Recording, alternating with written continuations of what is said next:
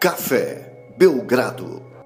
Amigo do Café Belgrado, estamos aqui num dia muito especial porque recebemos o maior vencedor da história do NBB e o técnico da seleção de basquete feminina. E por acaso eles são mesmas, a mesma pessoa, né? Não estou com duas pessoas aqui, não.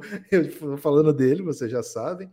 Está no título do episódio, está no título da live. Aliás, essa live está sendo transmitida na Twitch, no YouTube e no Twitter, e depois postado como podcast no Café Belgrado. Então, você aí que gosta do, do basquete, espalhe por aí, hein, que tem podcast com José Neto. Passa para todo mundo aí, porque vale a pena. O homem vai ensinar demais para a gente hoje aqui. José Neto, um prazer tê-lo aqui. Eu acho que é a terceira vez sua do Belgradão, Neto, mas posso estar equivocado aí nas contas. Você é um parceiraço nosso de longa data. Seja bem-vindo para mais a essa a mais nova ousadia aqui do Belgradão. Valeu, Gui. Obrigado pelo convite. Ah, já nem sei quantas vezes já. É, tanto que é, que é bom que eu já nem faço essas contas aí. Já é sempre um prazer estar com vocês. A gente já é aí parceiro já de, de longos, longos anos, né?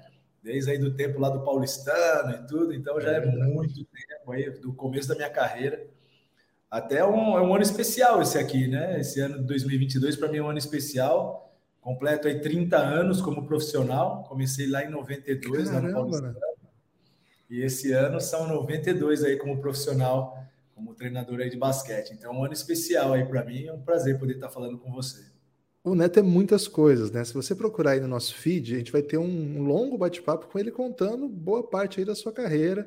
Só que assim, toda vez que a gente fala com o Neto, já fica atrasado, porque rapidamente ele fez muita coisa depois, né? E eu tenho uma história, Neto, que eu, eu contei algumas vezes já nas lives para explicar um pouco que eu.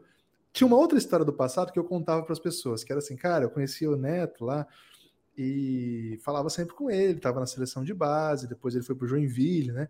E eu sempre falava assim, cara, eu lembro que eu acordava muito cedo, 5, 6 da manhã, e o Neto estava editando vídeo no Facebook ainda, e perguntava alguma coisa, ia fazer alguma matéria, né? E assim, eu já troquei de história, né? Porque não é mais essa história que eu conto sua, para mostrar assim como você é trabalhador, né? Que acho que com todo mundo que conhece o Neto fala isso.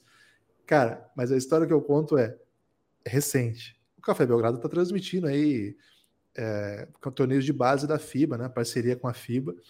E aí eu conto para todo mundo. O José Neto entrava nas nossas transmissões de madrugada direto de Las Vegas porque ele estava lá trabalhando na, trabalhando na Summer League, vinculado ao Brooklyn Nets, e ainda assim acompanhando as meninas do Sub-16. Nessa época era Sub-19, né? Porque era na madrugada. Sub-19. Mas o Neto também aparecia no Sub-16 aqui. Tava em todas. Esse é José Neto. Neto, começou ah, o ano na NBA. Eu gosto, gosto. E o, fala e o feminino. É, aproveitava, né? Que naquele tempo também aquele era um tempo que eu é, também tinha livre, né? Vamos dizer assim, porque muita gente pensa, ah, vai lá para a Summer League, vai, vai só assistir os jogos, vai estar ali de convidado. Ah, nada disso. A gente trabalhava, trabalhava bastante ali. É, várias reuniões, é, preparava sempre, né? Primeiros treinamentos, aí depois preparava os jogos lá que a gente tinha é, da Summer League. E foi legal que a gente é, que eu, eu, pude participar, né? É, integralmente ali na comissão técnica, então participava de todas as reuniões, de toda a preparação. Foi muito bacana. O Thiago Splitter também foi um cara que me ajudou muito lá. É, o Thiago era o, o primeiro assistente da, do, da, da, equipe e eu acabava ajudando o Thiago né, na, na, nas edições, na preparação para o jogo. Então tinha, tinha bastante coisa ali que a gente fazia para os treinamentos. Foi um super aprendizado. Pô, sou muito grato ao Thiago por tudo isso também, pela atenção que ele colocou ali, que ele me, me ajudou muito ali para fazer a interação aí com os outros coaches que estavam lá. Foi, foi muito legal mesmo. Eu gostei demais da experiência. Quem que era o head coach na Summer League, Neto, do, do Nets? Era o. Qual era o nome dele? Pô, agora, agora me esqueci. Mas ele é o assistente também é, do do, do, da equipe principal, né? Ele é um segundo assistente com, com o Thiago. E, pô, o cara foi muito legal, o cara ficou comigo, assim, um tempo bacana, assim, tudo que eu precisava, ele me ajudava muito, é, porque é, é, um pouco assim, ficava com...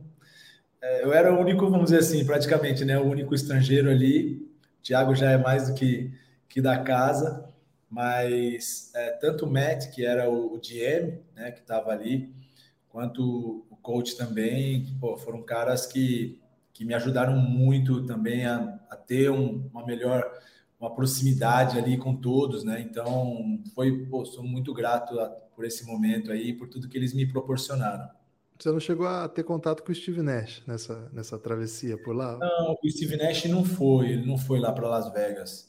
Poxa, é, ele, ele acabou não indo, mas ele tinha sempre um contato né, com, com os coaches, então, é, assim, acabava tendo bem direto mesmo, né? E todos, claro, né? Todos estavam ali, os GMs, todos estavam ali. Eu acho que isso foi um aprendizado muito, muito grande, assim, para ver realmente como funciona, né? Eu já tive a oportunidade de estar com o Flamengo, né? Na, na pré-temporada oficial, em três jogos lá nos Estados Unidos, da NBA, e depois um jogo no Brasil, lá no Rio, contra Orlando. Mas dentro, né, da estrutura mesmo de uma equipe de NBA é é uma experiência incrível, muito aprendizado, foi, foi bem legal mesmo.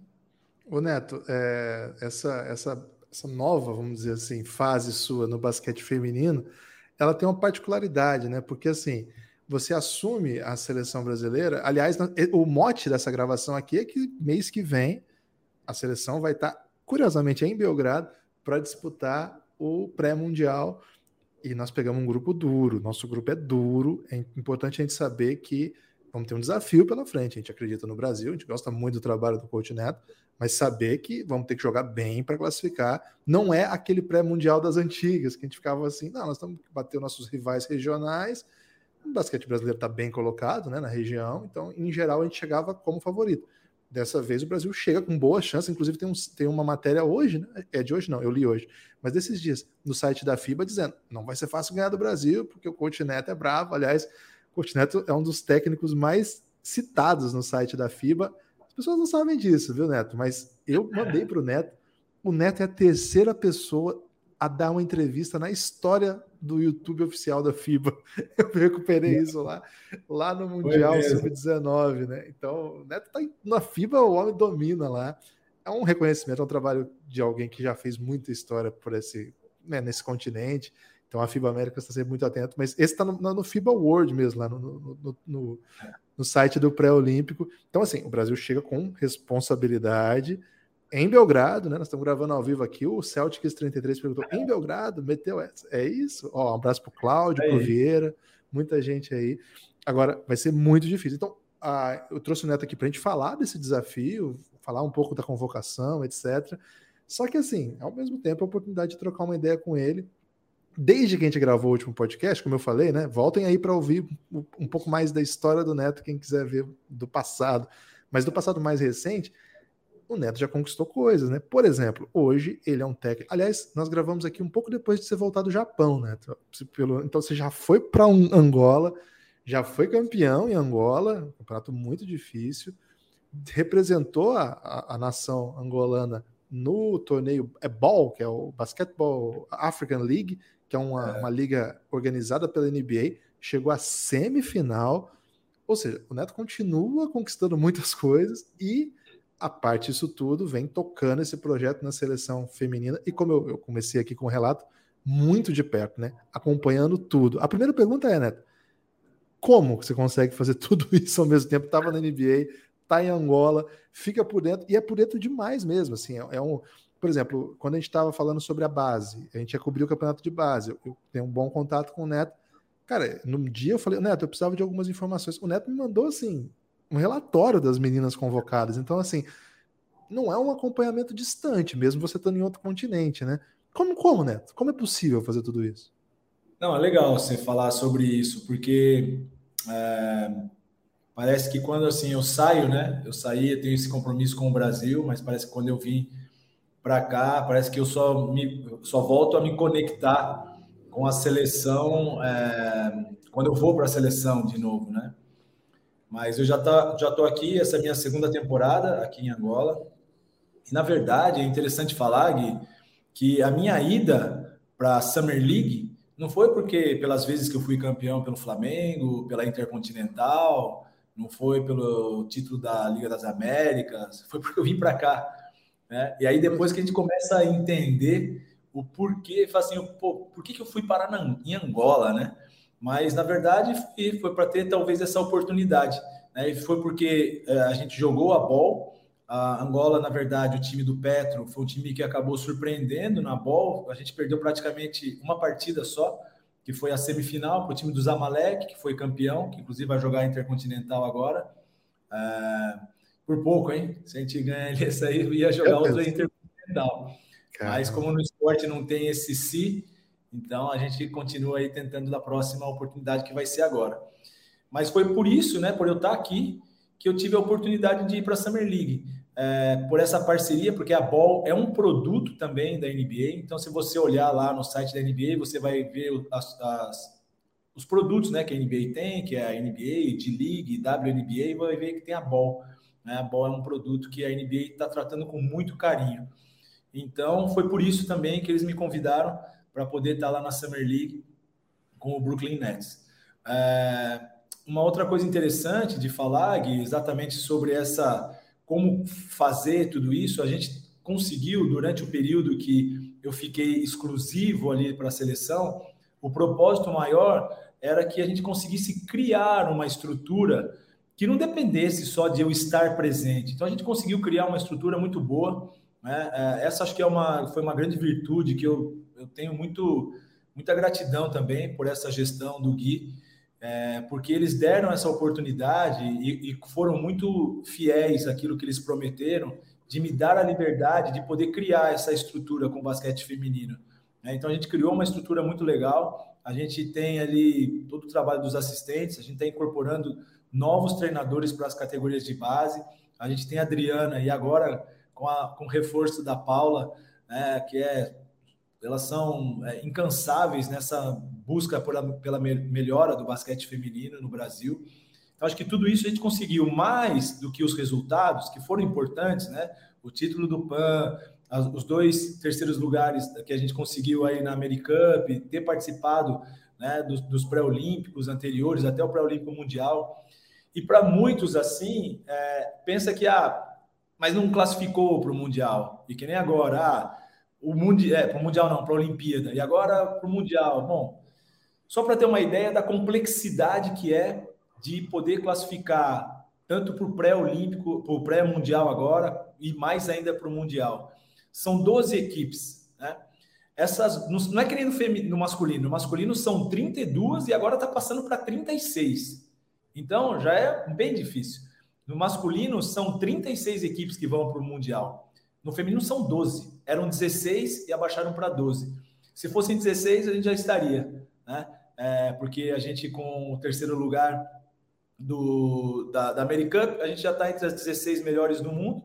E para entender um pouco dessa complexidade, da dificuldade que é, se a gente olhar o ranking da, da FIBA, do feminino, a Espanha é a segunda, né? Então, é Estados Unidos, Espanha, depois Austrália. E a Espanha, sendo segunda do ranking, ela não está nem entre essas 16. Ou seja, a Espanha não vai para o Mundial. A Espanha está fora. Então é muito difícil. E essa é uma das questões que a gente coloca para a FIBA, que já não faz mais sentido ter só 12. Eram 16, baixou para 12. Né? É muito difícil isso aí. A gente vê, por exemplo, o handball com 32 e a cada dois anos tendo um campeonato mundial. Então, acho que são coisas que a gente pode tentar evoluir também na, na modalidade feminina, né? Para que não tenha essa disparidade tão grande, porque no masculino são 36 e no feminino são 12. Né? Do, do masculino eram 24, passou para 32, agora é 36. Do feminino eram 16 e abaixou para 12.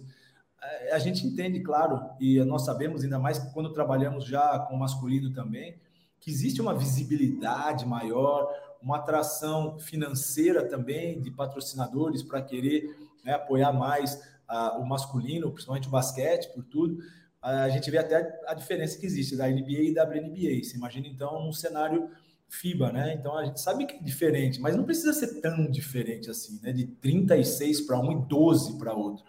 Mas é difícil. É, a gente sabendo dessa dificuldade, Gui, a gente precisa criar uma estrutura para que a gente supere essa dificuldade. Isso é uma coisa que eu tenho, assim, é, muito, muita gratidão pela, por essa gestão do Gui, por eles permitirem né, que eu construísse, tentasse construir essa estrutura, né, com a Adriana, que é mais do que também uma pessoa que é, que está ali só vendo o adulto, ela vê todo, todo o trabalho do basquete feminino. Então, a gente tem muitos projetos, não só do adulto, mas também das categorias de base, dos projetos sociais. Tem muita coisa acontecendo, né, que às vezes a gente não faz mais por falta de recurso.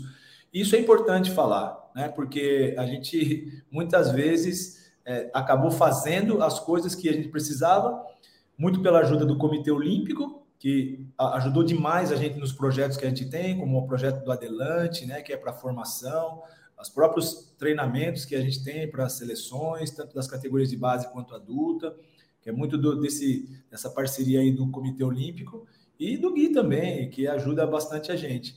Né? E, e essa incansável a busca da Adriana, da Paula, por buscar esses recursos para que a gente possa aí ser competitivo. Então, mesmo estando distante, a gente tem um trabalho que é praticamente, eu falo com a, com a Paula e a Adriana praticamente todos os dias. Né? A gente sempre está buscando coisas, a gente tem várias situações que a gente precisa tratar agora da seleção, das categorias de base, o planejamento para toda a temporada. E então a gente tem esse, eu consigo é, tirar né, um tempo do meu, do meu dia para que a gente possa é, cumprir com essas, essa troca de informações que a gente tem para que a gente consiga fazer bem as coisas. E lembrando, né, todos nós que estamos na seleção, todos nós, todos nós, nós somos voluntários. Né? Nós não temos salário, nem eu, nem a Adriana, nem o, nem o preparador físico, nem assistente, nem. É mesmo? A gente, entende, um momento que é complicado da seleção, da, da confederação. Mas a gente tem isso como propósito, né? de poder ajudar o basquete feminino a ser melhor. Então, acho que a gente, podendo, podendo fazer isso, nós vamos fazer o melhor que a gente pode, né? É, até o Cortella falar isso e eu acho muito legal, né? A gente dá o nosso melhor até que nas condições que a gente tem, até que a gente tenha uma condição melhor para fazer melhor ainda.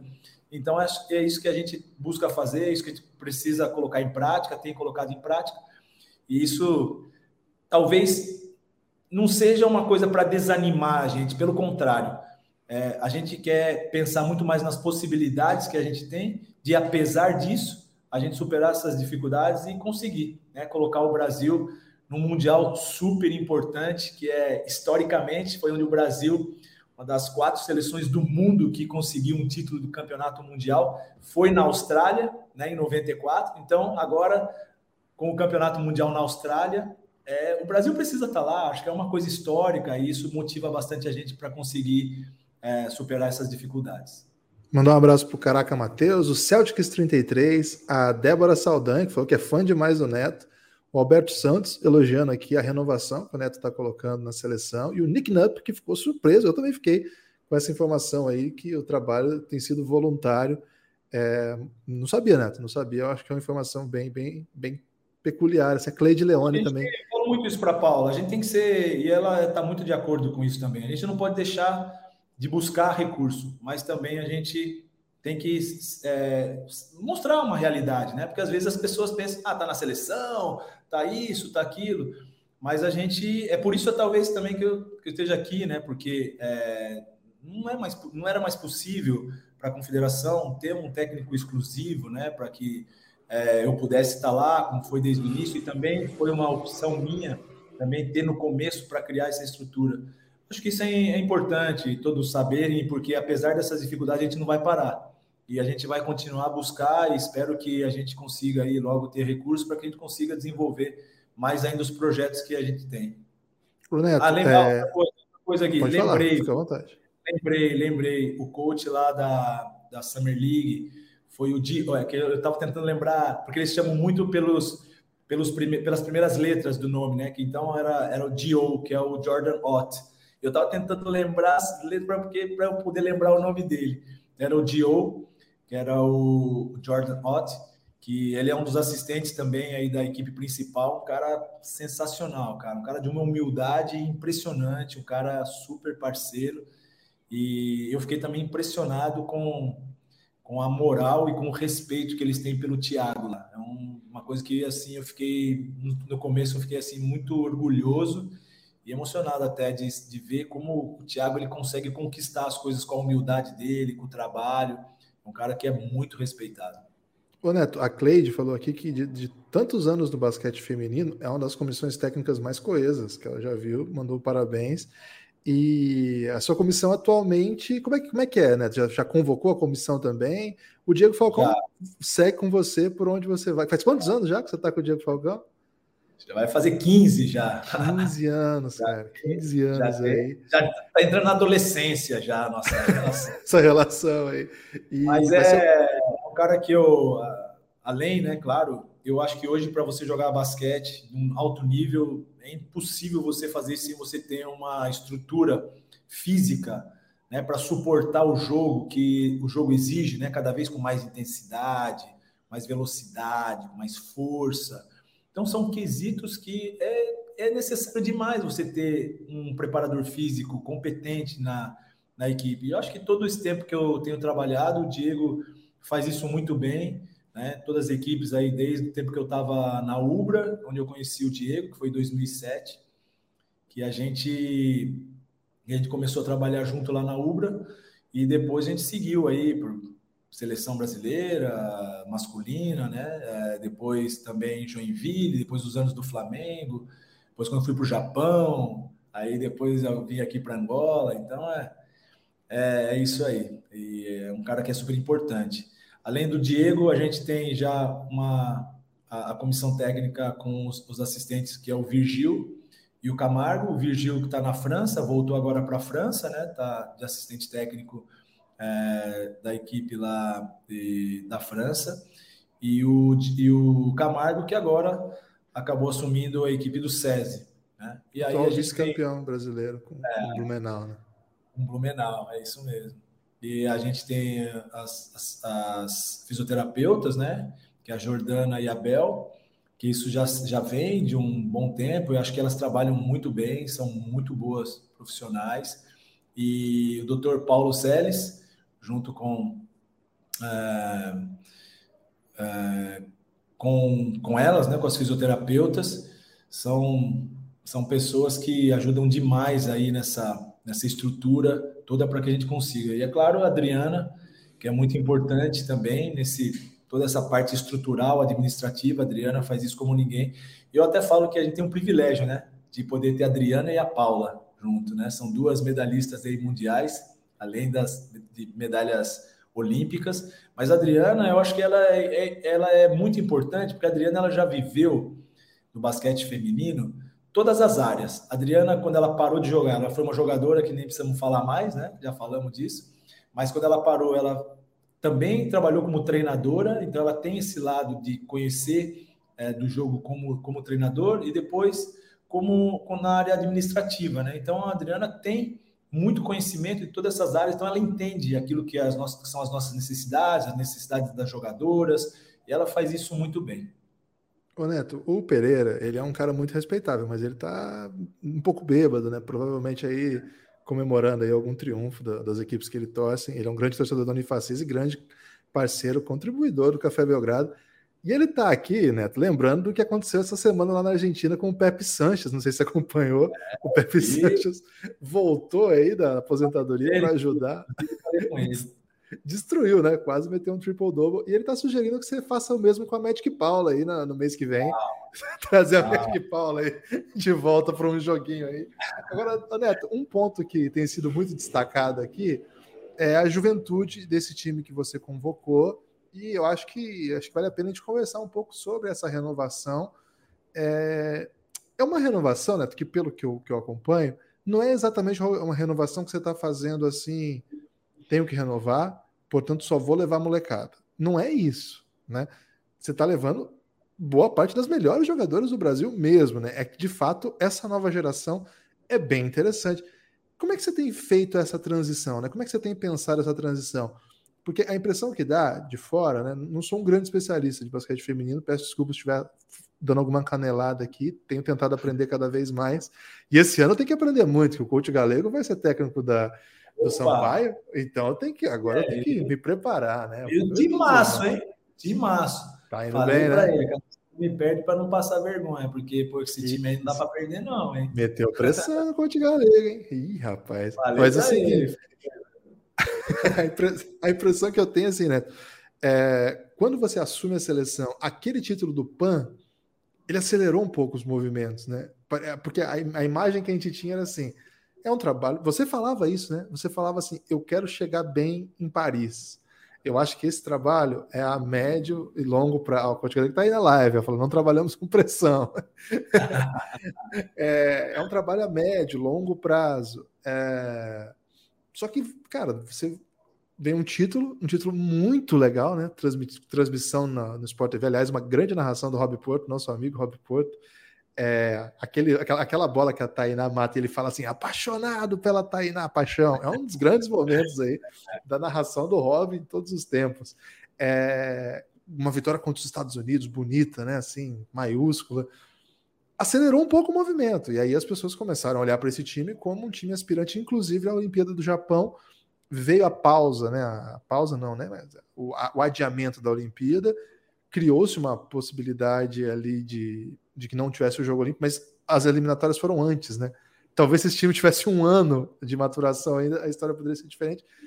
O jogo foi um, foi um drama, né? A não classificação brasileira foi terrível, uma história de, de tristeza absoluta. Mas assim, não é como se tivesse essa pressão de, de, obrigatoriamente estar na Olimpíada. A gente sempre fala sobre isso, né? A gente se acostumou mal com as gerações anteriores, masculino e feminino.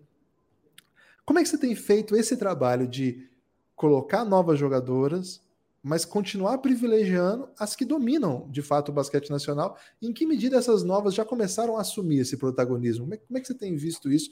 Porque a gente olha a sua lista, não dá para dizer que tem alguém dominando o Campeonato Brasileiro que não está aí. É, elas são jovens, mas estão jogando, né? É, na verdade, assim, quando a gente desenhou todo esse essa trajetória, né, para que a gente pudesse, primeiro, lógico, tentar ir para a Olimpíada do Japão, mas a gente, desde o início, isso ficou muito claro, né? Quando a gente conversou com a gestão da CBB, de que o foco era, era Paris. Mas que a gente iria, claro, tentar com todas as forças ir para o Japão. E isso achei muito também outra coisa muito interessante da lealdade aí da, da confederação por essa por, por esse acordo que a gente tinha feito, né? Porque claro, com a, a, gente ter ganhado o PAN, depois ter conseguido para a Copa América e um, assim jogada de igual para igual com os Estados Unidos que estava com, tava com todas da WNBA, né? Que depois a gente acabou ganhando a medalha de bronze, ganhando de Porto Rico assim muito de uma forma muito convincente. Depois quando a gente foi lá para o pré-olímpico das Américas, quando a gente consegue ganhar bem também isso aí, né? acabou jogando de novo com os Estados Unidos bem né? E, e acabou assim criando uma expectativa de que, pô, vamos classificar, ainda mais quando caiu o Porto Rico nossa chave. Então, eu acho que isso aí, é, da gente não ter é, classificado, nós fomos vítimas da própria expectativa que nós criamos, né? E com os resultados bons que nós tivemos. Mas quando a gente desenhou tudo, a gente sabia que a gente precisava ter uma trajetória até chegar Paris, para que a gente fosse crescendo e é lógico, é, amadurecendo as jogadoras jovens, mas que a gente não podia fazer isso aqui, ah, vamos pensar em Paris, vamos abandonar tudo. Não, a gente quer fazer uma mescla até para que as jogadoras jovens, ela não tenham uma pressão de ter que decidir, classificar, que elas não tenham essa pressão agora, que elas aprendam isso aí com as mais experientes, né, que estão aí há bastante tempo.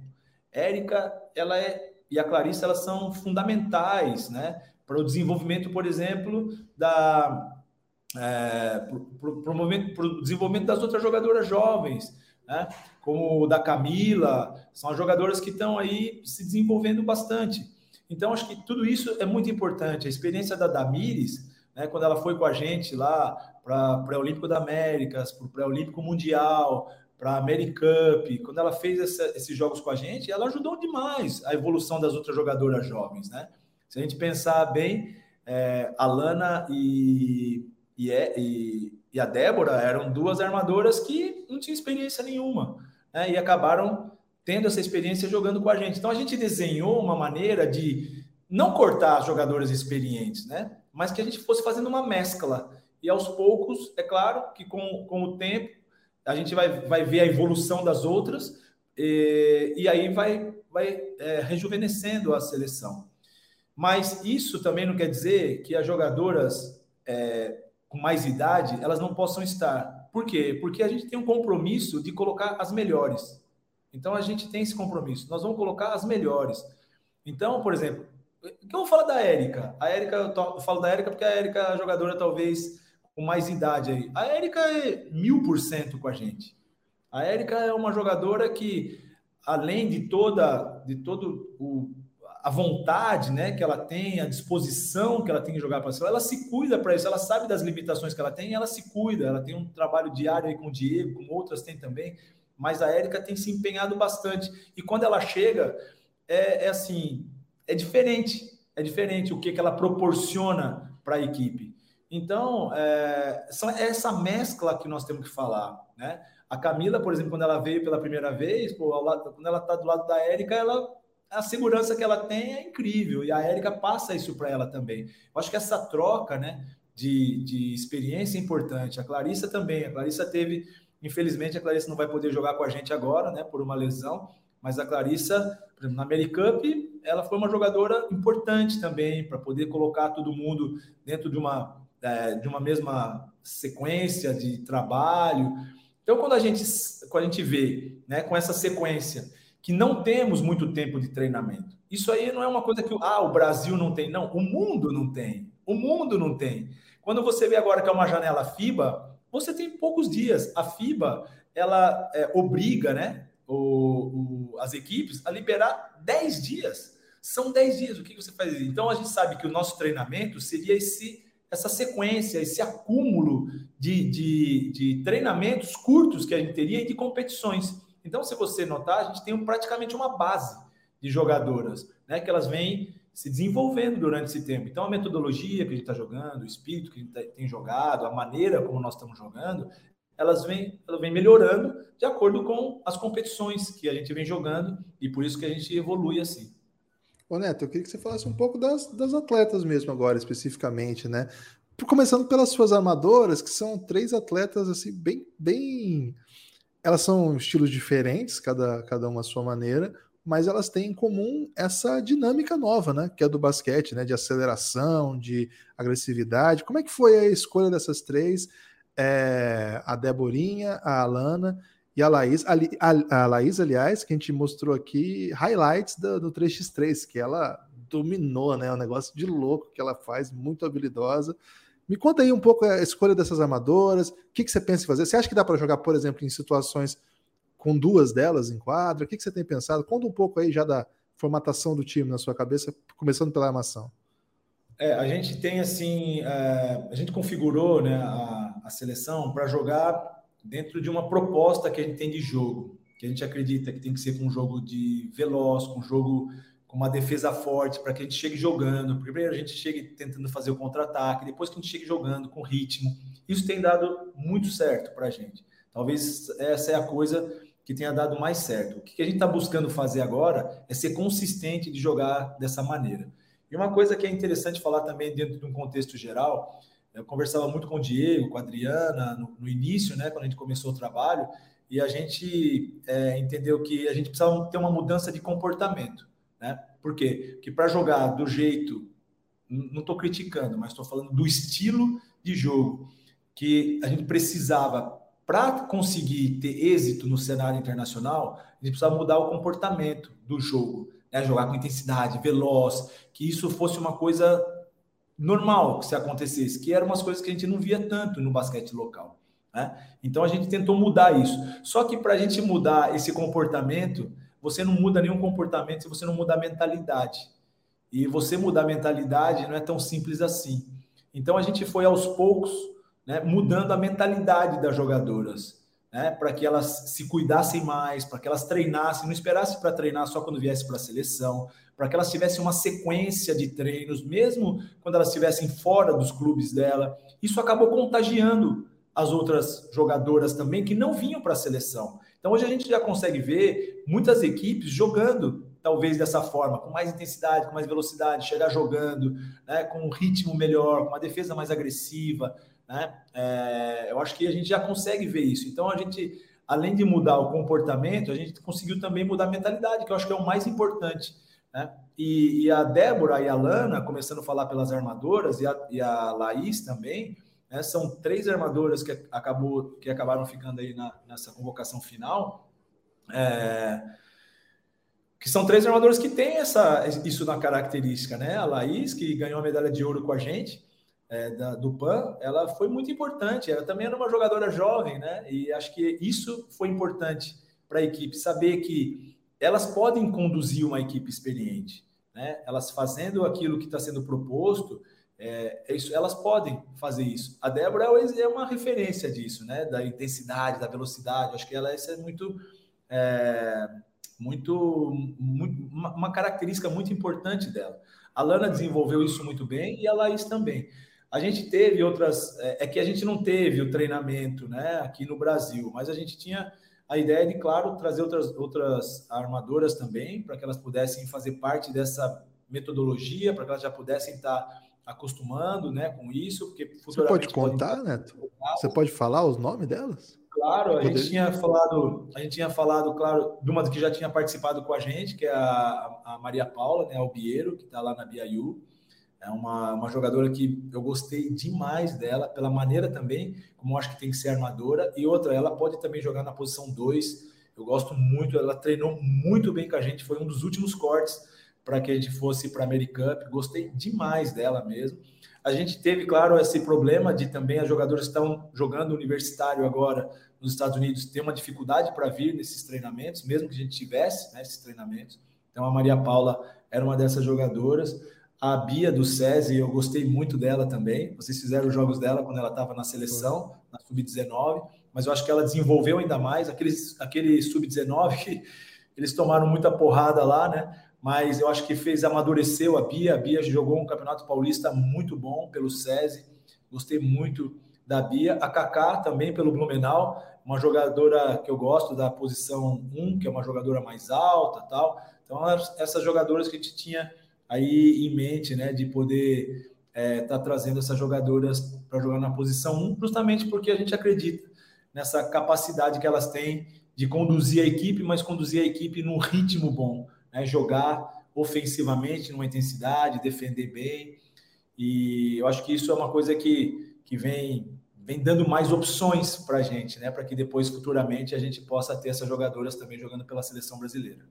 Olha, você acha que dá para jogar duas delas ao mesmo tempo? Ou é ainda dá, difícil? A gente jogou. Dá, é? A gente jogou, a gente jogou algumas vezes com a Tainá, com a, com a Débora e a Lana, a gente jogou junto, a Lana fazendo às vezes a posição 2, né? Por ser uma jogadora talvez um pouco mais de físico do que, do que a Débora. Então a gente jogava com as duas juntas. Eu gosto dessa, dessa, dessa posição, de ter duas jogadoras, é por isso que a gente também usa a Tainá a Tainá Paixão, a gente usa ela também como essa condutora, porque hoje em dia, se você tiver uma armadora só que conduz a bola, que joga um pick and roll, se você tiver só uma, você fica muito limitado, né? Porque se você tirar a bola da mão dela, as outras vão ficar meio amarradas. Então eu gosto de jogar dessa maneira, até porque a maneira como a gente chega, a posição 1, 2 e 3, eles têm praticamente a mesma função, né, do chegar jogando, que a gente usa bastante. Então, eu gosto dessa configuração com duas jogadoras que têm a característica aí de condução da equipe. Interessante. Eu te pergunto isso porque é bem possível que as três tenham um papel fundamental, né? Tendo, tendo duas em quadra, é, a terceira vai ter que jogar bastante também. Não, e defensivamente é... também, Gui, a gente fala muito ofensivamente, né? Mas defensivamente a gente tem algumas defesas, né? Com um pouco mais de característica de pressão, que as jogadoras que têm essa mobilidade, né? maior, elas ajudam muito na defesa. E aí ajuda a gente, a gente defendendo bem, a gente consegue fazer contra-ataque, a gente consegue ser veloz. Então acho que essas são uma das coisas, uma das virtudes aí que a gente tem conseguido fazer bem aí na seleção. Subindo aqui para a posição 2, Neto, a lista tem a Paty e a Tainá. Você já falou um pouco da, da Tainá. É, é uma das principais jogadoras hoje, né, da sua geração, muito, muito dominante. É, na seleção já mostrou resultado. No PAN foi uma das estrelas do time. E a parte que por onde passa é campeã, né? A parte ela tem isso, né? Ela por onde ela passa, ela acumula conquistas aí. É, como é que você pensa aí? A, a Paty é uma das principais chutadoras. É, são, são atletas diferentes, né? Embora já é, estão listados aqui como dois, é, tem funções diferentes. O que, que você pensa aí para elas nessa competição? Conta um pouco aí para gente. É, a Tainá, assim, eu acho que ela ainda tem uma capacidade de evolução muito grande, né? Porque a Tainá ela vai amadurecendo muito, tem aproveitado muito isso. Eu acho que essa experiência agora dela na Itália, acho que vai, ela vai voltar muito mais madura, né? Apesar da equipe dela ainda não ter, não ser uma equipe de ponta lá, mas joga a primeira divisão, que é importante, e ela com protagonismo. Que eu acho que é, é, é, isso é uma coisa que ajuda demais a jogadora, né? A saber, num campeonato forte, ter o poder de decisão. E a Tainá é assim. E ela vem amadurecendo muito isso. Eu acho que ela é, vai crescer bastante, né?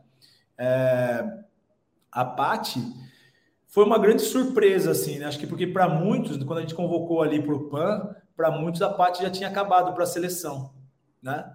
É, quando a gente foi fazer a convocação e que a gente colocou o nome da Pati, teve muitos que questionaram, Pô, mas a Pati, mas a Pati, né? A Pati já estava meio que parando com a seleção e a gente acabou tendo uma grata surpresa, porque ela foi um, um dos grandes destaques, né? Puxando os pontos, e não só isso, defendendo muito bem a determinação dela. Acho que a Paty, eu não me lembro dela faltar, faltar que eu digo é, é, ficar sem treinar, né? Por motivo de lesão, de nenhum, nenhum treino com a seleção. Então, acho que isso aí acho que dá uma saúde muito grande para a equipe, né? Então a Tainá, a Paty, e a Paty a gente está desenvolvendo um pouco mais para ela jogar também, um pouco mais conduzindo a bola, mais como dois também, né? Para que elas possam estar nessa posição. Então acho que são jogadoras que, que podem ajudar muito a gente. E a outra que eu, eu também quero colocar ela como nessa posição 2, que a gente tem usado muito e que ajuda muito, é a Ramona. Né? A Ramona que agora está jogando lá na Eslovênia. Então é uma jogadora que também não foi da Americup, porque numa das dos treinamentos, ela sentiu o joelho, a gente fez lá, o doutor fez uma, um, uma ressonância, acabou detectando que tinha um fragmento solto ali no, na articulação, teve que fazer uma cirurgia, uma cirurgia simples, tanto é que ela voltou a jogar e está jogando bem. É, então, acho que a gente tem a Ramona aí como uma grande defensora, com uma energia muito grande, são jogadoras que potencializam a nossa maneira de jogar. A Ramona, eu gosto muito dela. É, falando de algumas outras também que não estavam, que a gente que a gente estava com o propósito de trazer também para treinar, era a Tássia?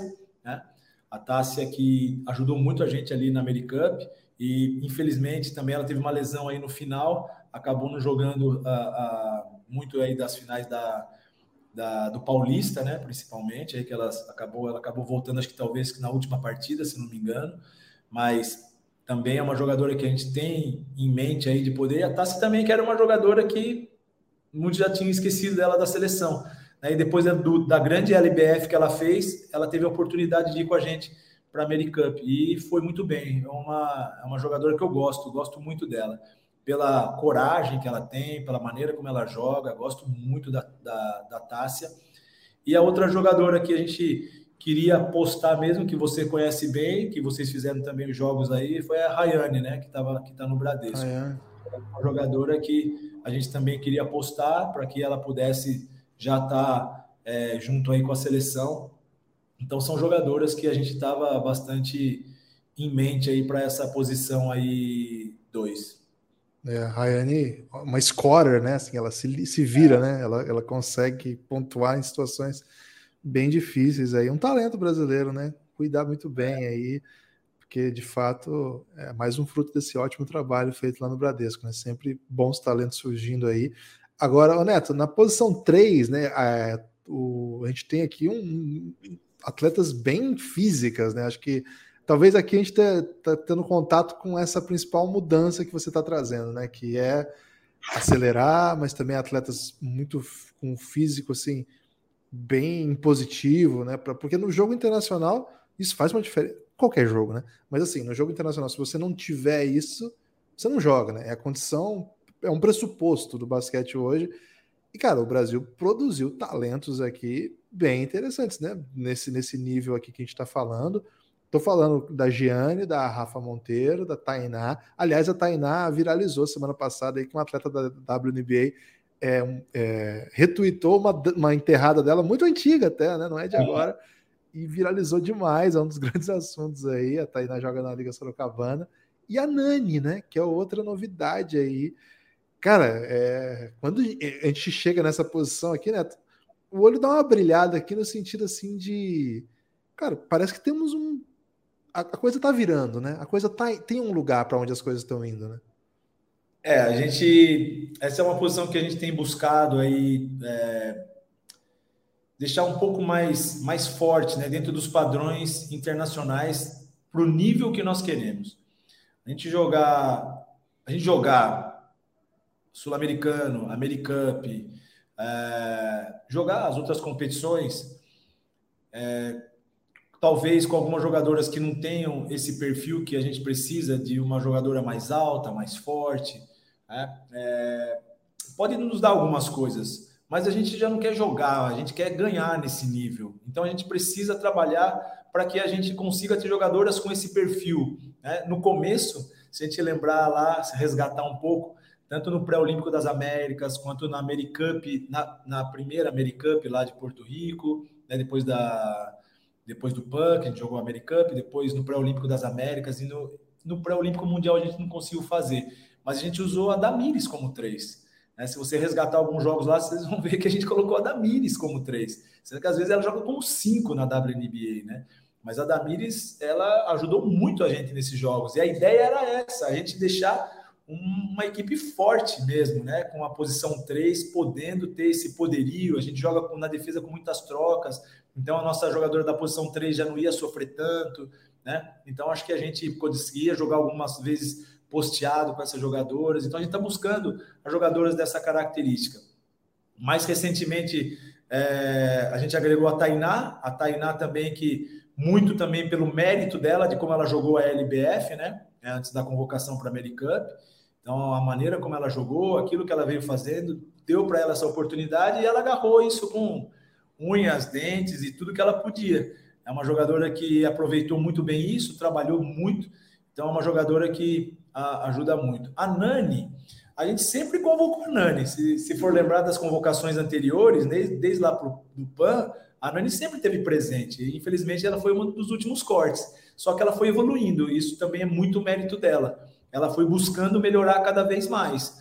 É, então, ela decidiu depois voltar, jogou ali pelo SESI, e agora ela deu um passo mais quando ela foi para Bielorrússia, né, onde ela já quis também aparecer e fez jogos excelentes aí né, na Eurocup feminina, é, pela Bielorrússia, fazendo alguns jogos mais de 20 pontos, é, e ainda jogando na posição 4. Né, ali na equipe dela, às vezes ela jogava na posição 4.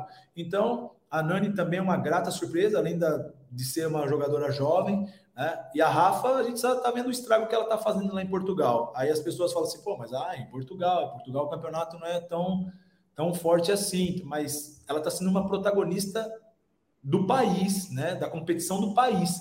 Não é só protagonista de um time dela que o time não é bom, não. Ela está jogando no Benfica, num time bom, ela está sendo protagonista e está jogando muito bem. Então a gente tem que, claro, como eu falei para vocês no começo, a gente quer trazer as melhores jogadoras. Então a, a, a, Rafa é uma dessas jogadoras que a gente acredita muito que ela pode contribuir aí para a equipe. E outras jogadoras jovens, né, que a gente também teve a oportunidade de trazer para o treinamento da Americup, que por exemplo, uma Sara, que está lá no Oklahoma, lá em, na NCAA, que agora também, em virtude disso, né, de poder, de, de vir agora nesse período, né, é muito complicado trazer uma jogadora da NCAA agora nesse período. E, e outra que a gente também estava de olho ali era a Letícia, né, Isabela, que estava ali no Cerrado, que jogou muito bem é, o campeonato nacional feminino. Isso deu para a gente algumas coisas importantes. E sempre teve com a gente, e é uma jogadora que por uma lesão também ela acabou ficando fora, foi a Tati. Né? A Tati que tem esse perfil que a gente gosta, de ser uma jogadora alta, forte, grande, que tem um excelente arremesso de, de três pontos, né? Então a, a Tati é uma jogadora também que sempre teve no nosso radar. É, e a outra que acho que foi muito mérito dela, que também estaria com a gente nesse período de treinamento, era a Leila. Né? A Leila, que jogou pelo Blumenau, ela tem também esse perfil é uma jogadora que treina muito, eu gosto muito da Leila, o perfil dela é, é, é assim, é o ideal para essa posição. É, a Leila, que também já não é tão novinha assim, mas acho que muito pelo mérito dela, pelo campeonato que ela fez, pela maneira como ela ajudou né, a equipe do, do Blumenau, ela e a Vitória, que a Vitória também, mas a Vitória a gente tinha colocado mais ela para fazer essa posição 4, seria uma das jogadoras também que já esteve com a gente em algumas outras convocações e estaria agora também nessa, nessa convocação aí para pro, para o Olímpico Mundial, para o pré-mundial, né? Então, acho que é, são essas jogadoras que a gente tinha em mente aí para essas posições 3. Muito legal. Eu espero que quando eu tenha falado da, da Tainá, eu não tenha falado LSB de Sorocaba, porque eu, eu, eu, cometo esses atos falhos, né? Pelo amor de Deus, é uma abominação se eu tiver falado isso. LSB, de lá do, do, Rio de Janeiro, né? Pelo amor de Deus. Se eu tiver feito isso, foi um ato falho, porque é muito tempo cobrindo NPB aí e veio LSB, mas certamente não é. Ninguém me corrigiu, não. Foi o que. Será que eu falei isso? E como é ao vivo, eu tenho que corrigir imediatamente. Peço você não falou, não. Você não falou, não. Não, Cara, eu, porque depois eu falei assim, cara, tá LSB aqui, é muito fácil de eu ter falado. Mas, Neto, é, ano eu passado. confundo muito também. Eu confundo bastante, porque até porque LSB de Sorocaba é bem próximo da minha cidade, né? De Itapetininga. Então, às vezes, quando eu vejo LSB, sempre parece é que é. Automático, é. É, mas não, você não falou, não. Isso aí é. Não, espero que não. Agora, ô Neto, agora tá, a galera do podcast está voltando lá o áudio para ver, né? Porque a galera é assim, né? Depois eu pegar no meu aí, pé. Agora, depois que o, Guer... o Guerrinha veio aqui no ano retrasado, sei lá, passado. E eu falei assim: estamos aqui com o Guerrinha, técnico de Bauru, né? E ele estava no Mogi. Uh, ele voltou, mas era só uma antecipação, porque ele voltou para o Bauru, né? Mas tudo bem, depois é. dessa aí eu acho que. uma previsão antecipada. Foi, é. Na verdade, foi alguém desatualizado mesmo, né? Fazia tempo aí que eu não vi o Mogi. Não, brincadeira. Ô, Neto, seguindo na posição 4 agora, você falou da Damires, que dispensa a apresentação. É, é uma super estrela. Ela tá bem? Como é que tá fisicamente? Como é que você, você tem falado com ela? É, então, e além disso, a Stefani, né? Que é uma. Ou Stephanie, que é uma Stephanie. atleta que está nos Estados Unidos, né? Me conta um pouco aí dessas duas. Claro que a Damires é a nossa super esperança, né? É, deixa eu falar primeiro da ausência da Clarissa, né? A Clarissa teve uma lesão é, jogando lá pelo basquete lá na França e acabou não conseguindo. É uma, uma lesão um pouco mais séria, que vai demorar um pouco mais de tempo. Ela não vai conseguir é, se recuperar a tempo de jogar o pré-mundial. É uma ausência importante que a gente tem. E ela tentou de tudo. Ela veio para o Brasil, ela fez, fez algumas consultas é, com, também né, com o Dr. Paulo. O Dr. Paulo teve muito presente aí nessa. Nessa, nessa maneira de conduzir, talvez a, Damir, a Clarissa para que ela pudesse também estar presente, mas infelizmente não vai ser possível ela estar. É, a Damires também tem um problema, ela tem uma lesão, a gente sabe que ela teve uma lesão aí é, jogando lá pela WNBA, tanto é que ela nem acabou a temporada lá por essa lesão. É, e ela teve que ficar imobilizada por um tempo, ainda tá, ela voltou, tirou a imobilização, depois voltou a treinar e teve uma nova lesão, né? Então voltou a, a colocar a imobilização, mas como ela está no Brasil, ela teve um contato com o Dr. Paulo, o Dr. Paulo teve um contato também com a equipe médica lá do Minnesota, eles estão se falando muito, a Damir está agora, acho que foi hoje, ela fez um outro exame no Brasil, né, que ela não pôde ir para os Estados Unidos ainda, ela foi, agora ela está é, fazendo esse, esse exame, ela fez esse exame hoje, ainda estão esperando o resultado desse exame, isso tudo em conjunto, isso é uma coisa muito interessante.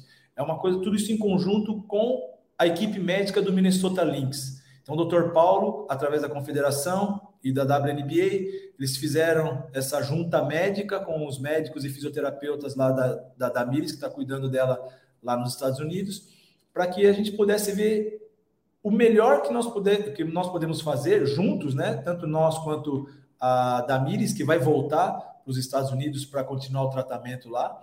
O que nós podemos fazer para poder acelerar? Então, é o que a gente fala. É, enquanto a gente tiver 1% de chance de que ela possa estar, a gente vai ter 100% de esperança.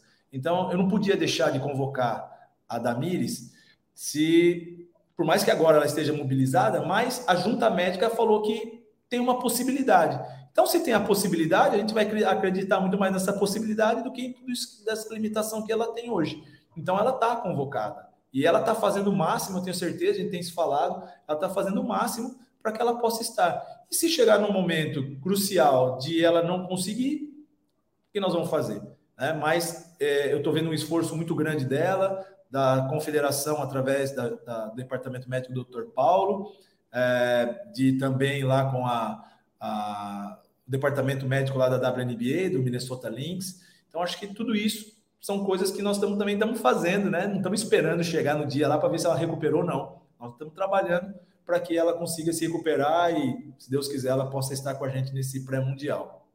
A Stephanie é uma jogadora também que vem de lesão, ela não pôde ir com a gente é, na Americup porque ela teve uma lesão, ela no finalzinho da temporada passada ela rompeu o cruzado, ela fez toda a recuperação, inclusive uma boa parte da recuperação dela ela fez no Brasil com o Dr. Paulo e com o Diego Falcão. O Diego foi orientando a, a a Stephanie para que ela pudesse também ter uma recuperação mais rápida. Ela seguiu isso, voltou para os Estados Unidos, voltou a jogar e está destruindo lá, né? É uma jogadora que ela é muito importante e está jogando muito bem. Tenho certeza que vai ajudar muito a gente, né?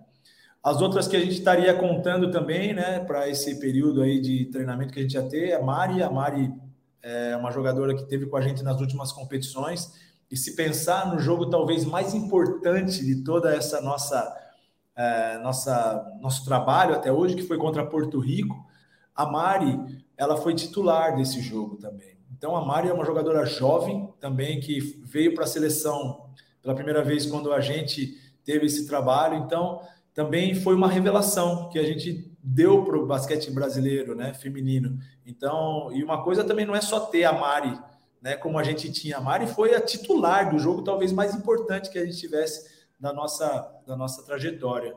E a gente tá, teria a Mari aí nesse, nesse momento. A outra é a Giane, que também é uma jogadora importante, que está jogando bem lá em Portugal, né, lá no Galitos, está jogando muito bem. Eu gosto muito da maneira como a Giane joga, é uma jogadora que abre bem o jogo, que tem esse arremesso bom de três pontos, que defende muito bem, que joga com intensidade, joga forte abre muito a quadra para a gente. Então a Giane seria essa jogadora. Eu já falei da Vitória, que estaria aí também, e a outra que a gente gostaria de contar, que estaria nessa, nessa, nesse trabalho aí de.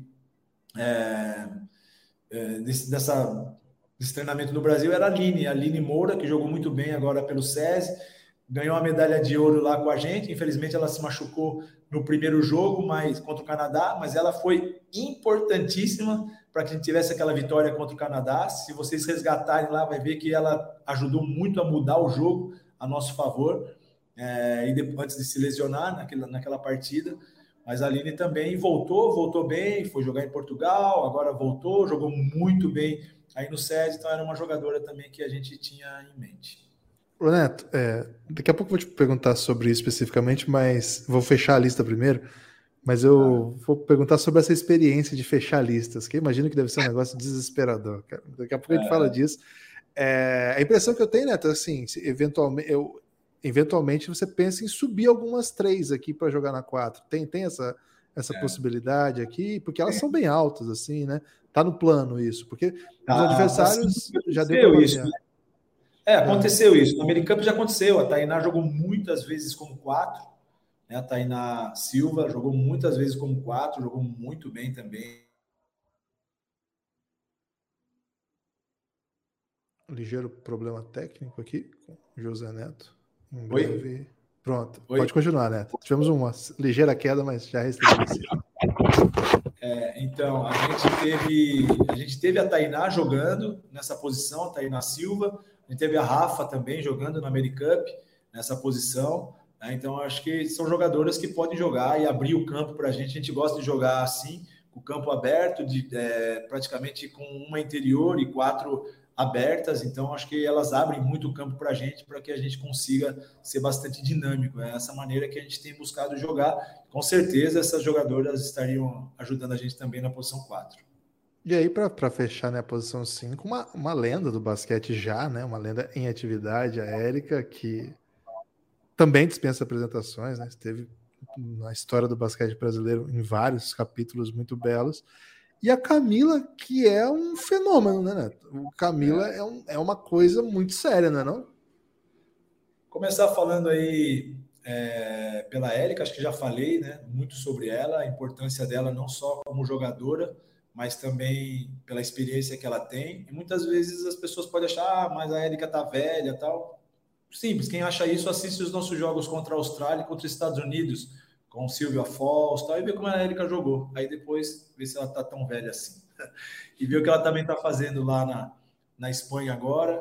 Eu acho que está jogando muito bem, está tendo uma sequência de double-double. Acho que é uma jogadora que é inquestionável é, tecnicamente e para a equipe, então, mais inquestionável ainda, tudo que ela pode proporcionar. E principalmente porque a gente tem uma jogadora jovem importantíssima que é a Camila. A Camila também foi uma grata surpresa, né? Ela acho que já tinha sido convocada uma outra vez e foi cortada. E agora na, na AmeriCup é, ela não só jogou, mas como foi uma das protagonistas. Né? A Camila, se a gente pensar nos momentos importantes de muitos jogos, inclusive na disputa ali do, do terceiro lugar contra o Canadá, nas, nas prorrogações, a Camila foi muito importante, ajudou muito a gente. Então é uma jogadora que eu acho que ainda está em evolução, acho que ela vai evoluir ainda mais. Esse ano em South Carolina ela vai evoluir muito, porque é uma equipe que está jogando muito bem com a Down Stanley lá, é a primeira do, do ranking né, da NCAA, conseguindo aí feitos incríveis, né? É, conseguindo uma sequência de vitórias importantíssima e ela habituada a jogar nesse meio, acho que ela vai contribuir demais para a seleção. E uma coisa importante que eu vejo da Camila, ela quer jogar pela seleção brasileira. Então a gente vê a alegria quando ela está lá, a dedicação que ela está. A gente tem feito é, algumas, algumas reuniões, né? Durante esse período todo, a gente fez várias reuniões por Zoom, é, a gente tem um grupo onde a gente se fala, ela é super participativa, ela quer fazer de tudo, ela quer participar de tudo, então ela está altamente inserida nesse processo. Outras jogadoras que a gente também tinha visto, que eu acho que é importante a gente falar, a Isa Varejão é uma jogadora que a gente está muito de olho, já queria que ela tivesse vindo em outras ocasiões, mas infelizmente às vezes não bate. O calendário de NCAA não é tão fácil assim, com o calendário FIBA, mas é uma jogadora que a gente tem os olhos muito aí voltado para ela, nosso radar está muito em cima dela, é uma jogadora que a gente gosta muito e espero que ela possa vir muito em breve aí com a gente para a seleção. É, a outra jogadora que a gente tem visto aí também, a Letícia, né? Soares, ela tá que que é, tá agora em Portugal. É uma jogadora que também é jovem e a gente acha que ela pode dar muita coisa é, para o basquete brasileiro. Então a gente também tem visto, é, tem, tem visto bastante, tem um olhar carinhoso aí por ela. E as outras jogadoras são a, a Juliana, né, que já teve com a gente, a Juliana Souza, que é do SESI, teve com a gente já em umas outras possibilidades e, e agora estaria se a gente tivesse treinamento no Brasil. Infelizmente ela não, não pôde estar. E uma outra que a gente queria dar uma olhada é a Tamires, né, que é lá de Pinda, que jogou por Pinda, né, a Tamires Gonçalves, e também acho que para. É, ela fez um bom campeonato né, do nacional, da CBB. Acho que ela poderia também estar participando dessa renovação que a gente quer fazer, se ela tivesse a etapa de treinamento aqui no Brasil. Mas essa é praticamente são as jogadoras, outras jogadoras que tinha também em mente, é, eu cheguei a falar também com ela, a Licinara, é, que acabou indo agora para Portugal, mas depois acho que ela vai voltar a jogar pelo Veracruz. Mas a gente também tem, tem visto aí, tem alguma coisa em vista, e eu tenho falado com ela, algumas coisas que ela precisa melhorar, e a gente tem falado isso, e eu falo com ela para que ela possa futuramente também é uma jogadora jovem, que também pode estar futuramente servindo a seleção brasileira. Essas são as todas as jogadoras que a gente tinha mapeado aí tem muitas outras jogadoras que estão nos Estados Unidos. A gente fez uma lista aí de umas 30 e poucas jogadoras para deixar nesse radar do pré do pré-mundial. Mas a gente tem aí a próxima bem próximo aí antes do, do mundial, a gente tem sul-americano, a gente tem uma possibilidade de jogar jogos mundiais universitários e que a gente vai conseguir trabalhar também com essas jogadoras mais jovens. Isso é muito legal, né? Ô, Neto, antes daquela outra questão que eu já anunciei que vou fazer, eu vou fazer outra antes ainda. Quem é ansioso, desculpa, espera. Mas assim, a impressão que eu tenho é que essa experiência do basquete feminino recente com a NCAA é bem mais interessante do que a do masculino com a NCAA, porque é, se você olhar o, o tamanho, assim, o, o todo de talentos que a NCAA devolveu no masculino para a gente usar na seleção é muito baixo. Muito pouquíssimos jogadores assim. Os que chegaram na NBA é assim, muito poucos mesmos, comparados com os que chegaram, por exemplo, tem mais jogador que vai do Brasil direto para a NBA do que pela NCAA. É curioso isso, né? Porque na, em tese é. Você tá lá, tá mais perto. Não é verdade, né? Se você olhar, Leandrinho foi direto do Brasil, Nenê foi direto do Brasil, Alex Marquinhos direto do Brasil, mais Talvez recentemente. O Baby, né? o Baby sim, é. o Baby jogou na BYU e acabou indo, indo muito pelo Luizinho também, né? Luizinho Foi. jogou muito. O Luiz Lemes, né? É, um jogador é. que jogou muito bem também essa temporada com o Baby e o Baby foi draftado muito bem, teve uma boa foi. participação ali na NBA, né? É, mas acho que no feminino... nomes, assim, mas em geral, o Fábio Melo, né, já, já falecido, é, também foi um cara que chegou, chegou à NBA. Tem alguns nomes, mas comparado com, com o feminino, a impressão que eu tenho é que o feminino tem devolvido muitas atletas para a seleção, né? Tem, é. e pelo que você me falou agora, você acompanha aí dezenas de atletas que estão para lá.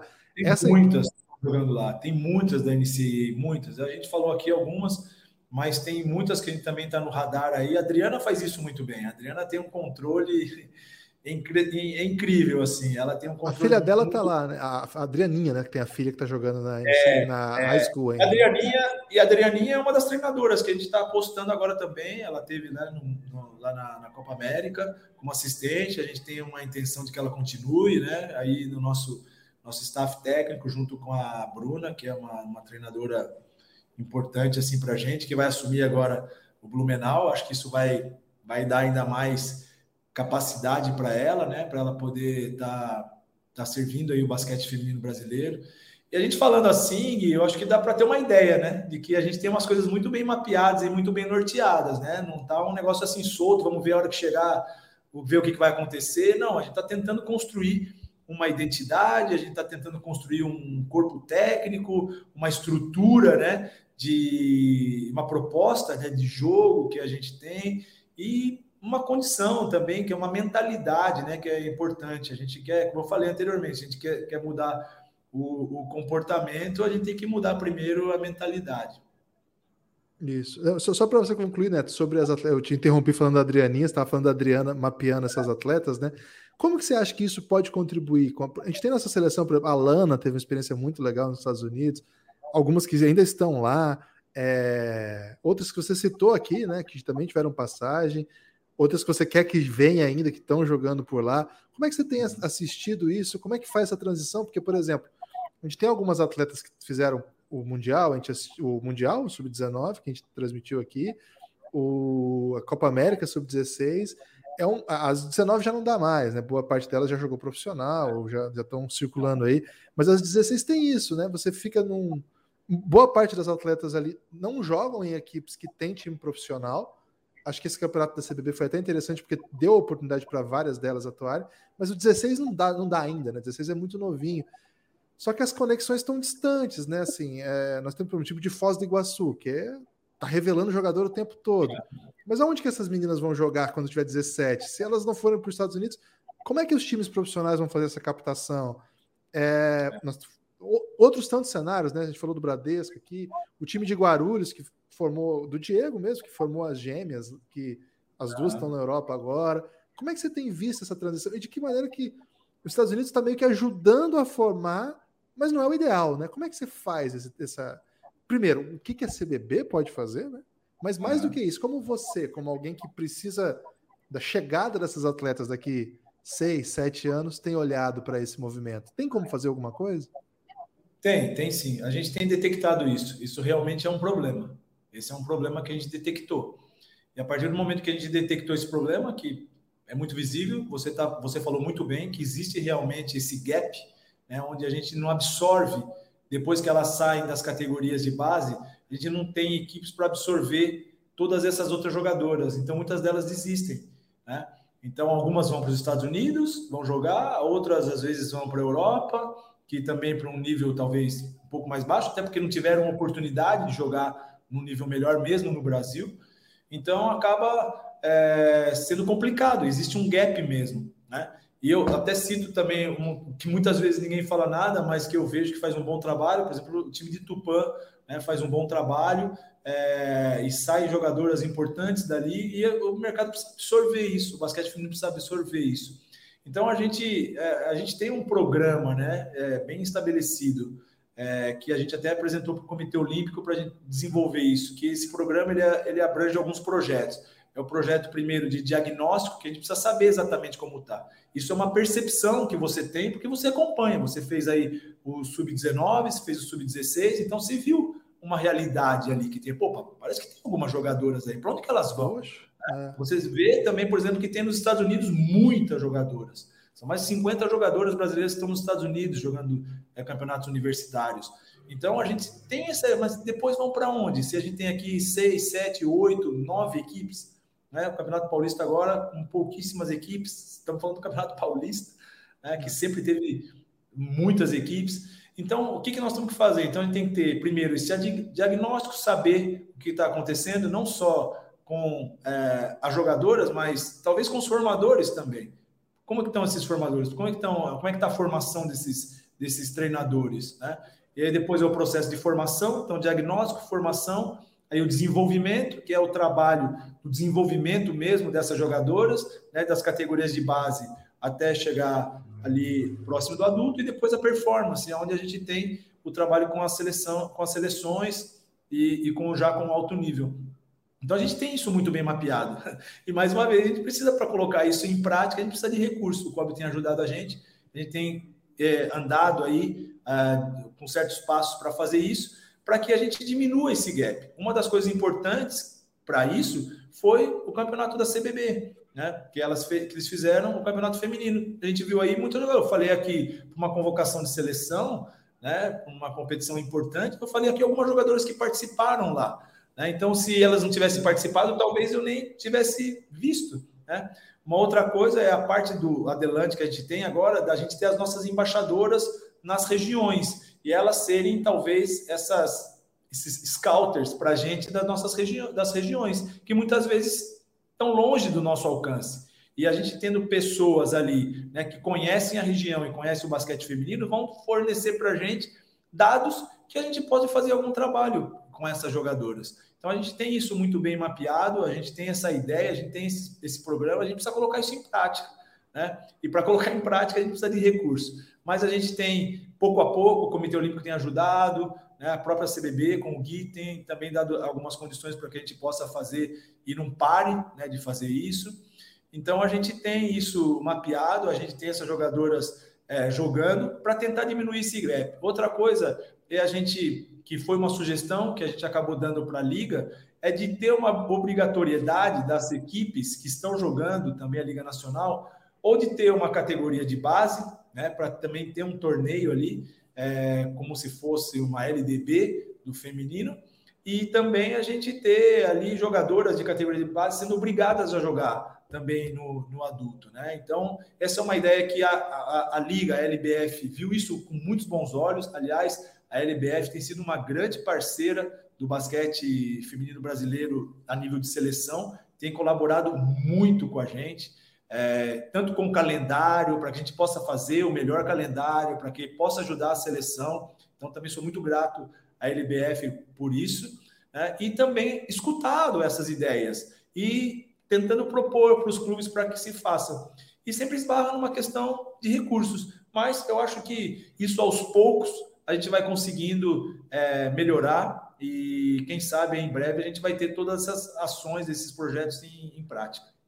O Neto, é, resposta aí que a Cleide falou assim: é, de fato é incrível como o Neto está a par do basquete feminino, cada detalhe, pessoal agradecendo aí de fato, né? Ter o técnico, ter o Neto na seleção, e é o que eu falei para o cara tá em Angola e tá fazendo tudo é, isso. É, mas eu vou tá... ser bem sincero, Gui, assim, é, eu sei muito disso porque eu tenho uma equipe que trabalha comigo. Eu não, é, é, eu não, não, não, vejo tudo isso sozinho, né? Então tem os treinadores das categorias de base que são muito atuantes. A gente tem um grupo dos treinadores de base, né, que compõem o corpo técnico de base, que a gente tem um contato direto, sempre, frequente com eles. Né? Então, a gente tenta aproximar essa nossa realidade que a gente tem no adulto para que eles também sigam.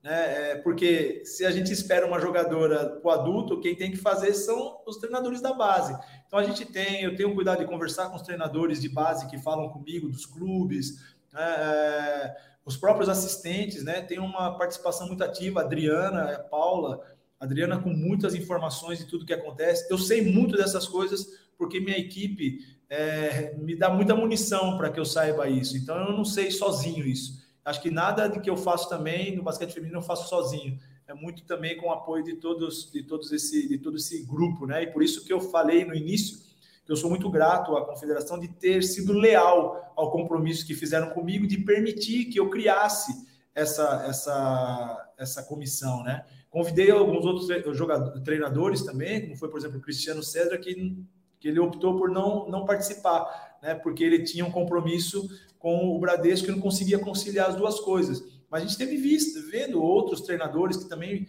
trabalham aí com a, com a formação, né? Para que a gente possa ter esse contato. Outros treinadores que estão trabalhando fora do Brasil, principalmente no universitário, Otávio Batalha, é, outra, a Anne Sabatini, que também já foi treinadora da seleção, são treinadores, Júlio Pacheco, outros treinadores que também a gente tem esse contato, que estão fora do Brasil, principalmente nesse nível universitário, para que possam munir, nos, nos dar essa, essa munição né, de, de o que realmente acontece.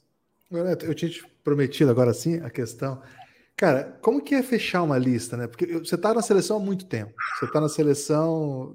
Cara, você é um dos técnicos com mais experiência de seleção em atividade no Brasil, com certeza, né? Desde a seleção sub. Antes da sub-19, você tinha sido técnico de alguma outra seleção? De, da, da sub-18, né? No ano anterior. A Copa América. Na verdade, eu como assistente do Lula, né? Em 2004. Eu entrei em 2004 como assistente da Duta. Então, eu trabalhei com Lula, Flávio e Guerrinha lá nesse período uh, que o Lula teve até 2007, que foi o ano que eu fui para o Mundial Sub-19. E classificou, acabei classificando a equipe em 2006 no, no pré no pré-mundial na Copa América lá em San Antônio. Né? E que aí depois a gente classificou para o Mundial da Sérvia, que foi talvez o que gerou tudo esse essa oportunidade, essas oportunidades que eu tive. Apesar de já estar trabalhando no Paulistano, tudo, já com adulto, mas depois em seleção brasileira, acho que o que acabou confirmando mesmo, me dando a condição de eu continuar na seleção, que eu fiquei de 2004 com Lula até 2016 com o Rubem, né? E nesse período também teve Lula, depois o Monte e depois o Rubem. Acho que é, todo esse período aí, acho que foi muito dessa, dessa, dessa oportunidade que aconteceu lá em, em 2007, né? Então já faz, faz bastante tempo aí que eu estou nessa trajetória aí com a seleção brasileira. O, o Brasil nem vai para Mundial mais. E esse time pegou semifinal, né? Semifinal com os Estados Unidos. Não, e se a gente lembrar, né? Eu não gosto muito de ser saudosista, assim, mas acho que é importante falar nesse momento. É, pô, esse Mundial aí, Estados Unidos era Stephen Curry, DeAndre Stephen Jordan. Curry, é, isso mesmo.